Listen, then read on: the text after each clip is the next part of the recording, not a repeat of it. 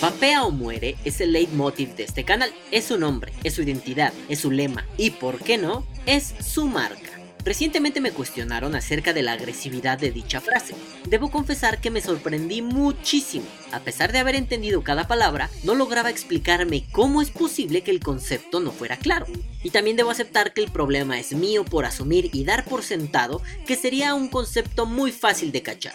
Entendí que las intenciones de dichos comentarios podían ir por el lado moral, en donde enunciar la palabra morir está confrontando a los valores cristianos que las personas suelen abrazar.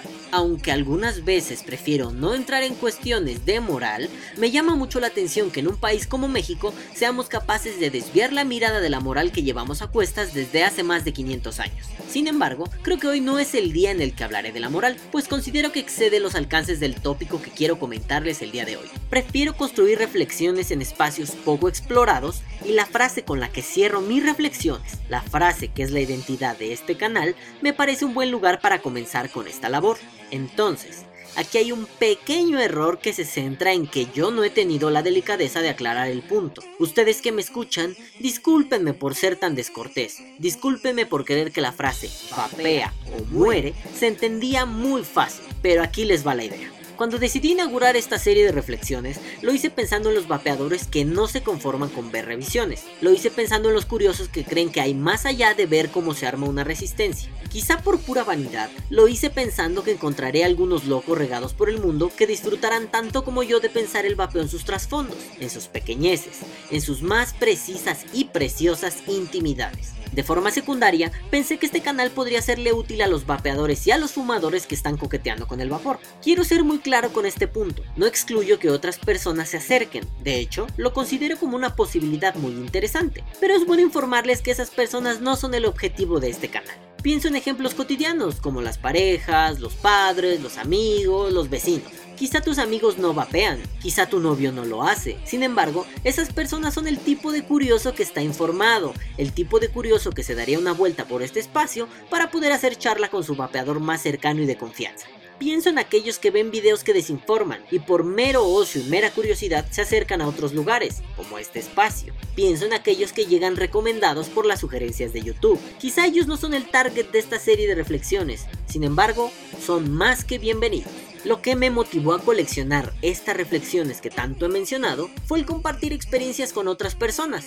Ahora sí, con todas las que describí antes. El objetivo es compartir experiencias, reflexiones, armar debates, crear polémicas y compartir alguna que otra sonrisa. Incluso ha sucedido que algunos de estos tópicos nos llevan de la mano a lugares que no solemos explorar, como las costumbres lingüísticas, las relaciones políticas, las formas de ser un vapeador por el mundo y, ¿por qué no?, hasta la legislación de países lejanos que ni nos imaginábamos conocer. Hasta ahí todo va perfecto. Sin embargo, la controversia está en donde un lema poco común se me ocurre. Vapea o muere. A primera vista parece que no hay mayor problema con esta frase. Sin embargo, para despejar las confusiones considero justo que usted que me escucha sepa el origen de dicha oración. Este pobre lemita surge en un contexto hostil, posterior a una ardua discusión. En dicha discusión se ponía muchísimo en juego, pues mi madre, de forma un poco cerrada, rechazaba el vapor, justificando que no debería vapear dentro de la casa porque mis humos le incomodaban.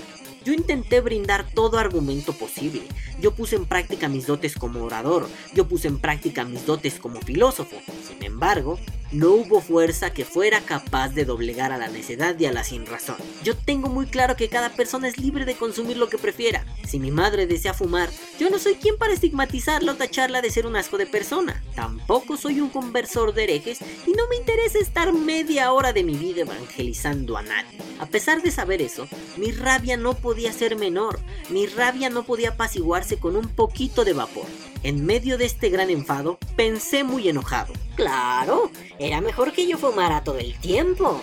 Cuando fumaba nadie me reclamó nada, nadie se dijo incómodo. Total, el que se iba a morir era yo. Pero no le plantes a alguien que vapeo muera porque si no pierden la puta cabeza. Y voilà, ese es el origen del lema. La idea de vapear o morir no abandonaba mi cabeza. Al contrario, se volvía cada día más fuerte, tan fuerte que me decidí a explicar con palabras mamonas lo que por varias semanas llevaba pensando. Así que puse mis años de estudiante de filosofía al servicio de mis elucubraciones vaporiles y me centré en el punto clave de la reflexión, la disyuntiva.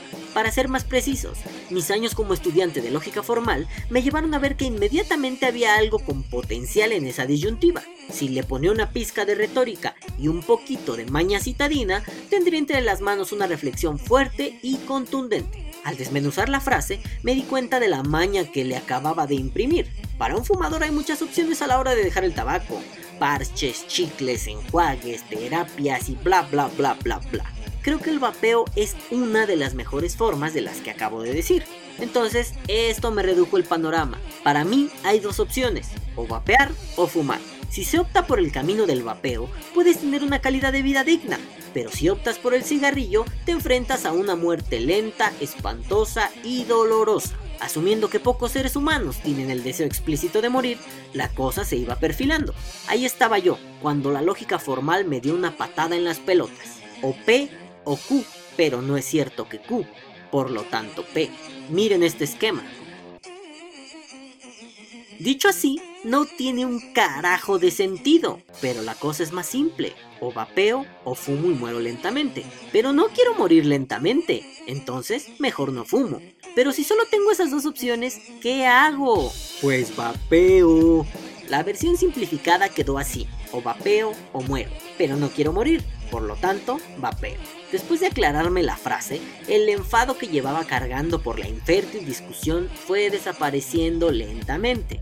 Yo sabía que quería vapear, yo sabía que lo iba a hacer a pesar de lo que cualquier persona pudiera decir. Sin embargo, me pareció importante plantearme y plantearle a otros esa disyuntiva. Como adictos frente a un constante riesgo de recaída, solo tenemos dos opciones, o vapear o aceptamos la muerte que el cigarro trae consigo. Claro que un lema como este puede acarrear confusiones. La confusión de la agresividad, la confusión de que yo quiero que ustedes se mueran, la confusión de que me estoy portando mal por decir la palabra morir. Pero no se asusten, ustedes que vapean y que son exfumadores lograrán entender bien el concepto. Preservemos la vida, sumémonos al vapeo, abandonemos el tabaco. Que viva el vapeo. Vapea o muere.